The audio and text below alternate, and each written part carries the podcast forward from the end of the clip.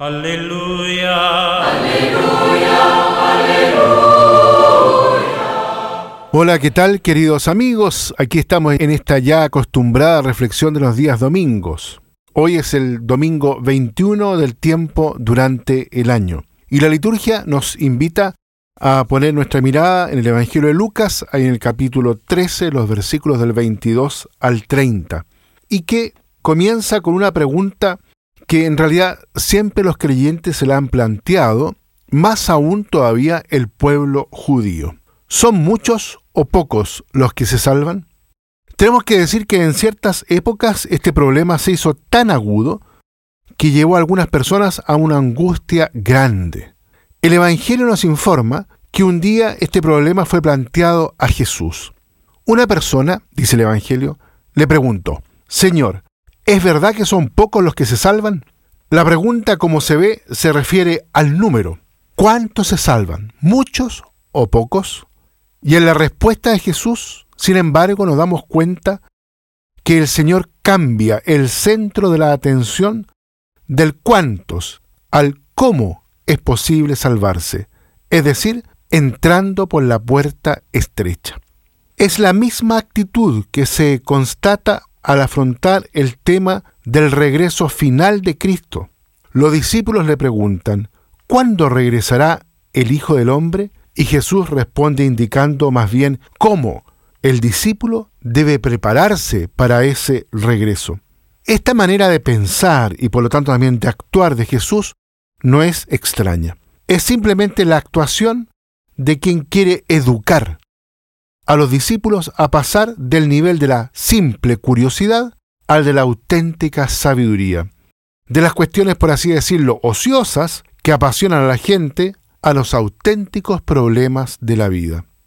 De aquí podemos comprender lo absurdo que es en realidad aquello que afirman incluso algunas sectas cristianas, que creen saber incluso el número exacto de los salvados. Incluso algunos dicen que son 144.000. Este número que aparece en el Apocalipsis tiene un valor meramente simbólico. Es el cuadrado de 12, el número de las tribus de Israel, meramente simbólico, multiplicado por mil.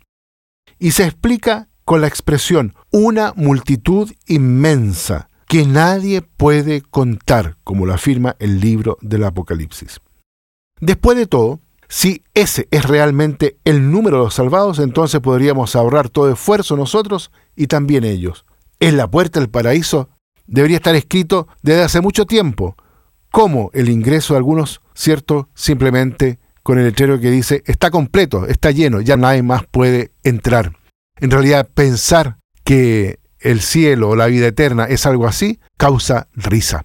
Pero, en realidad, lo que le interesa a Jesús, como le hemos dicho, no es tanto decir cuántos, es decir, el número de los que se salvan, sino más bien la manera de salvarse.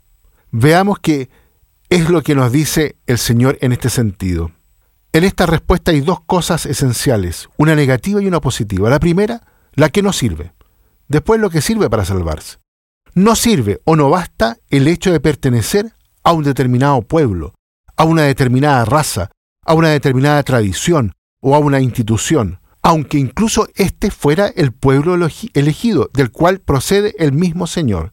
Eso no garantiza nada. Lo que sí lleva a la salvación, a la amistad con Dios, a esta plenitud de vida, a la vida eterna, no es la posesión, por lo tanto, de algún título, como dice el mismo Evangelio, hemos comido y bebido contigo, sino que es fruto, por una parte, del don que el mismo Señor nos otorga, como también de la decisión personal que trae como consecuencia una conducta de vida coherente con esa decisión que acoge en sí el don de la amistad con Dios.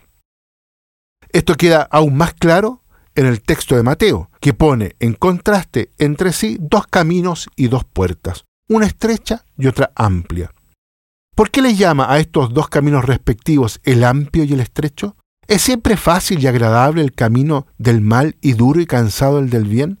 En esto hay que estar atentos para no caer en la típica tentación de creer que a los malvados todo les va magníficamente bien aquí, mientras que por el contrario a los buenos todo les sale mal.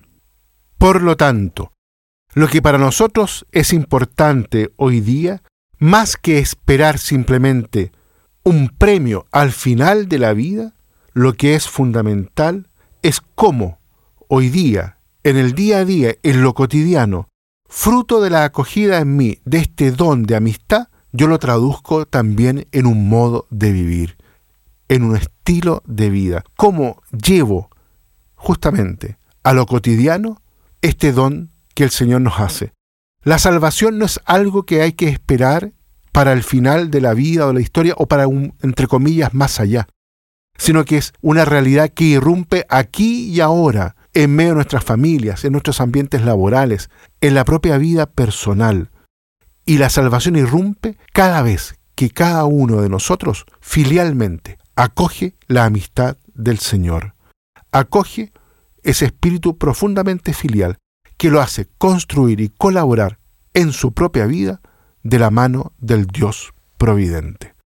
Y así entonces nuestra vida, o mejor dicho, el final de nuestra vida, no está marcada por el miedo ni la angustia, sino por el gozo de haberse encontrado con alguien que quiere lo mejor para ti.